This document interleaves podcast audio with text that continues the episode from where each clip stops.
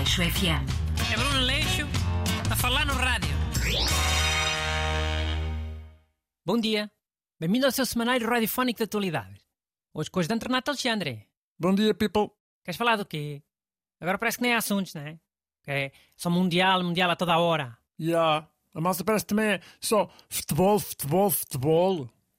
Portugal nem sequer anda a jogar nada de especial. Ganhou este jogo com uma sorte do caraças. Viste o jogo? Então, mas tu não estavas em protesto? Estou em protesto, já. Mas o meu protesto é ver os jogos em pé. Não é não ver os jogos. Ah, sim, é verdade, tu tinhas dito. Mas uh, como é que tu fazes? Ficas lá no café em pé, a estrobar à frente das pessoas? Pá, eu tento atrapalhar o menos possível. Fico, tipo, encostado a uma parede. Pois. Se vis em casa, ninguém sabe que estás em protesto, não é? Que é isso que importa. Renato Alexandre, figura pública, vê os jogos do Mundial, mas é em protesto. Não vai ninguém achar que ele é contra os direitos humanos, não é? E a favor da escravatura. E a Rosa, Rosa. O assunto é boa da sério. Eu sei que é um assunto bem sério, sei. Também estou à corrente.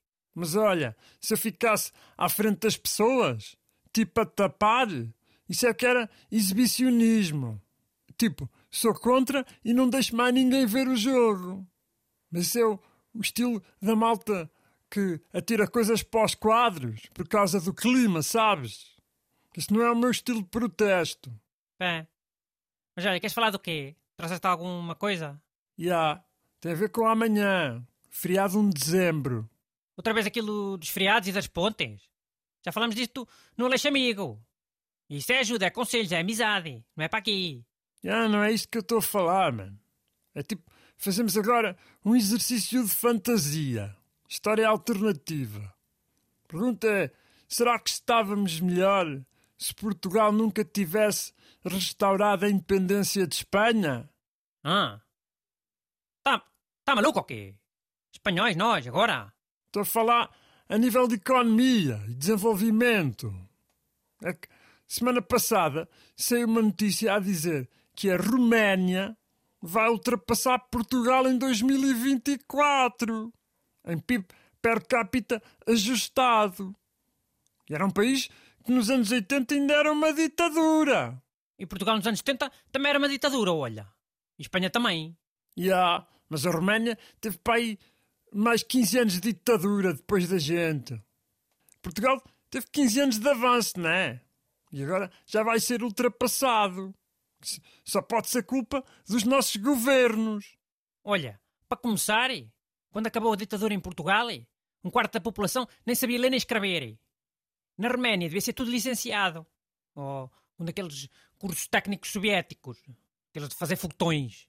Yeah, isso é verdade. O comunismo apertava bem na educação. E além disso, eles agora não usam o euro. Podem desvalorizar a moeda deles uh, conforme lhes dê na cabeça. Não é como cá que a gente amocha e tem que sujeitar às regras da Alemanha. Isso é que é uma ditadura, ah? A ditadura do euro. Eixe, então, mas agora és contra o euro. Olha que isso é populismo. Não sou nada contra, estou só a dizer que eles têm maneiras de ajustar a economia deles. Nós não. Não podes comparar alhos com bugalhos. Hum. Então, mas olha, queres fazer aqui um exercício para tentarmos adivinhar como é que ia ser a cena agora? Se Portugal ainda pertencesse à Espanha? Não faço questão, não. Não quero ficar aflito. Mas pode dizer a tua ideia na mesma. Amigo não empata amigo. Ok. A primeira pergunta é logo: será que estaríamos agora a fazer este programa em espanhol? Ou era em português à mesma? Tipo, como a Catalunha, que tenta manter a língua. Então a primeira resposta é logo: nem eu nem tu tínhamos nascido. Nem se põe a questão que estamos aqui a falar. Pff, porquê? Não sabes? Há boia de coisas que podiam ser iguais. Sim, uma coisa super importante, como a independência de um país, depois envolve reis, guerras e, e um rei a fugir para o Brasil.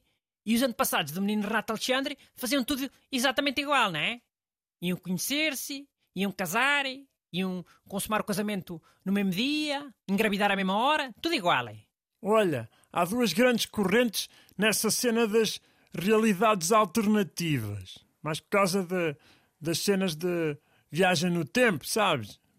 Tipo, há autores que dizem que basta alterares uma coisa mínima e há assim tipo um, um efeito dominó, efeito borboleta. Fica logo tudo é diferente. E depois há outros, tipo, agora as cenas da Marvel, que dizem que as cenas que é suposto acontecer vão sempre acontecer, independente uh, do que a malta mudar no passado. E, e, a malta que tiver que nascer vai sempre nascer, tipo Spider-Man. Olha, bastava também ter-se mexido para o outro lado para tu já teres nascido diferente. Era logo outro espermatozoide a ganhar a corrida. Às tantas um espermatozoide menos burro. Calhar até tinha sido melhor. Aleixo FM. É Bruno Aleixo a falar no rádio.